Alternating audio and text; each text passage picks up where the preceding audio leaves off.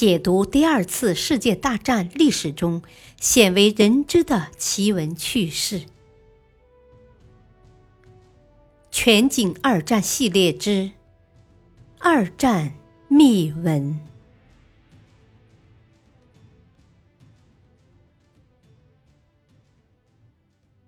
第二章：德军铁甲为何横扫欧洲？第二集：窥视法国秘密。对大多数法军来讲，他们正在使用新的密码，但德军早已掌握了这种密码。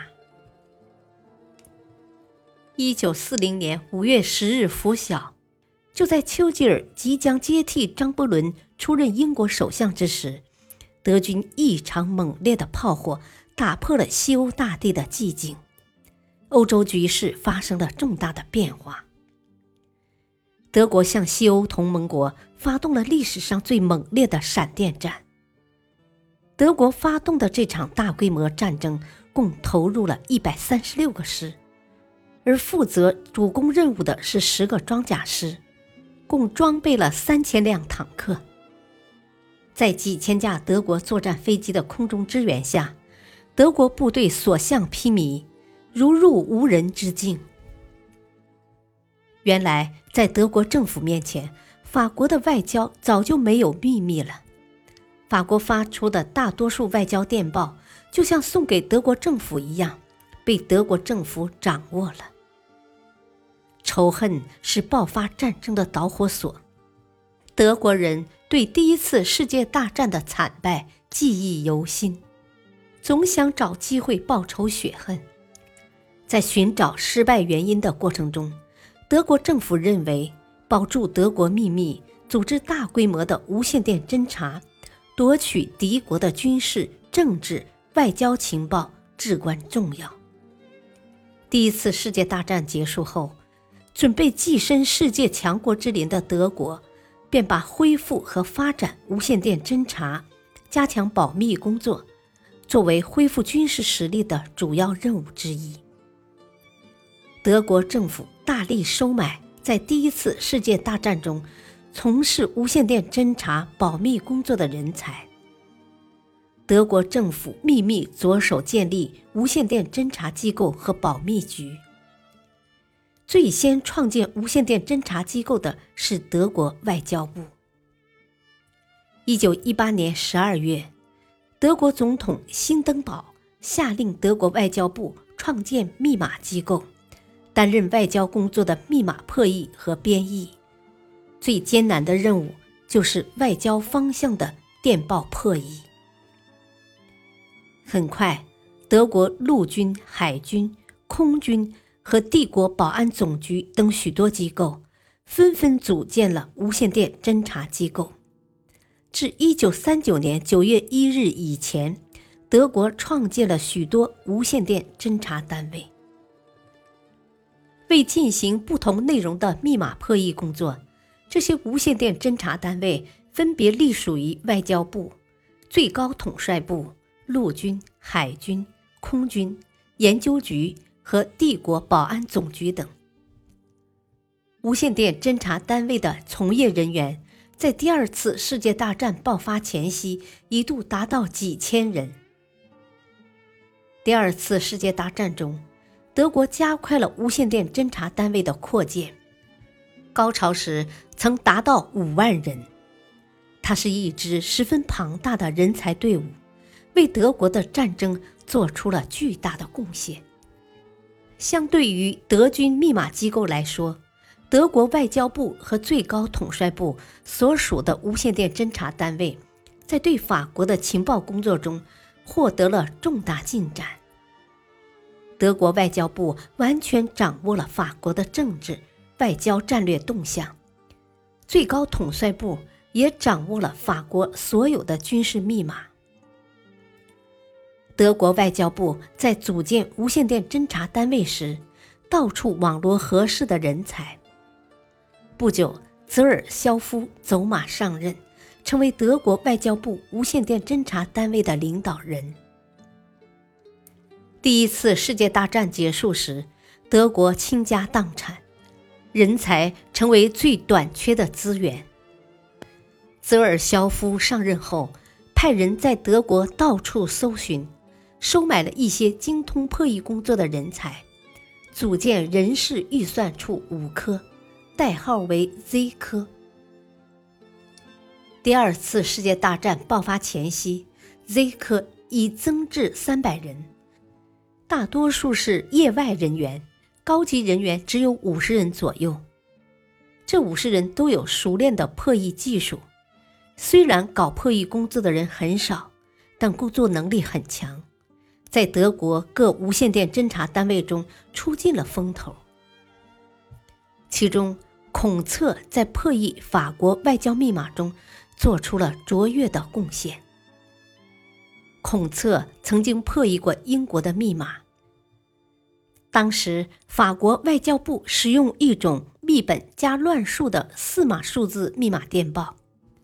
一九二一年至一九二三年，孔策经过一番刻苦钻研，破译了法国外交部的密本加密表。至一九四零年法国战败时止，Z 科破译了法国外交密码电报约一点五万份。凭借情报优势。德国政府准确地掌握了法国的外交、政治等战略意图和动向情报。法国和英国害怕战争，奉行绥靖政策，祸水东引等都被德国政府了解得清清楚楚，及时地修改了德国的外交对策，最终迫使英法签订了慕尼黑协定，取得了外交上的重大胜利。由于受到凡尔赛条约的制约，德国军事无线电侦察单位只在暗地里发展，以民间组织的名称为掩护。一九一九年初，自由兵团开始组建无线电侦察单位，对外称志愿分析站，从事反共侦察工作。起初，志愿分析站只抄录。法、俄、英、美等国的情报，从事通讯报道的翻译工作，为德国军队提供情报。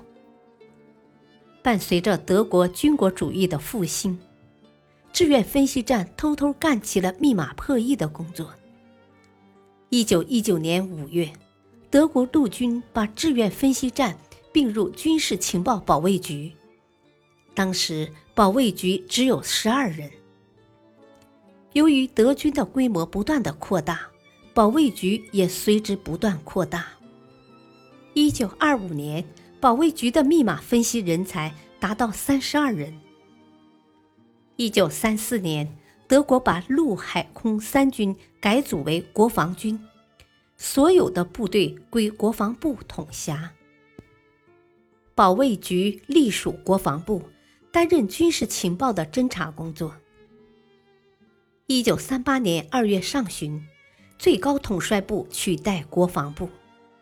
八月下旬，费尔吉贝少将出任无线电通讯主任，主持德军无线电通信系统的工作。担任无线电情报侦察的是密码处，科特勒担任处长。法军的保密工作在德军密码破译机构面前形同虚设。二十世纪八十年代初期，德军的无线电侦察机构破译了法军联络时所使用的密码。德国人在破译方面显示了才华。法军的密码属于密本加乱数的作业体制，法军的来往电报经过密本加密后，再加多组乱数。法军在使用密码电报时，每天都对乱数进行变化，但密本长期不变。结果，法国国防部对各大军区的密码电报，大多数被德国最高统帅部的无线电侦察机构破译。但是，德军的无线电情报侦察机构对法国国防部与法意边境的一个军区的专用密码。无计可施。直到一九三八年，德军密码破译人员才破译了这种专用密码。至此，德军的侦察机构掌握了法军的所有密码。法军还天真的认为其无线电通讯中拍发的是密电。法军在战争爆发前的情况已经被德军了解得一清二楚。战争爆发后，德军仍然掌握着法军的情报。一九三九年九月，法国国防部命令把仅在法意边境军区使用很久的密码作业体制广泛用到其他各大军区之中。对大多数法军来讲，他们正在使用新的密码，但德军早已掌握了这种密码。一九四零年六月，法国投降后，法军仍未更改密码。法国军队指挥系统的复杂性不仅束缚了法军的手脚，而且法军司令甘莫林并不了解每天发生的战事。当法军指挥官满足于他们拥有的电话网络时，德军已能有效地使用特别电话线路。电报传送系统和密码无线电系统了。德军指挥员习惯迅速收发情报、下达命令，而法国指挥员制定计划和执行计划都要耗费数日的时间。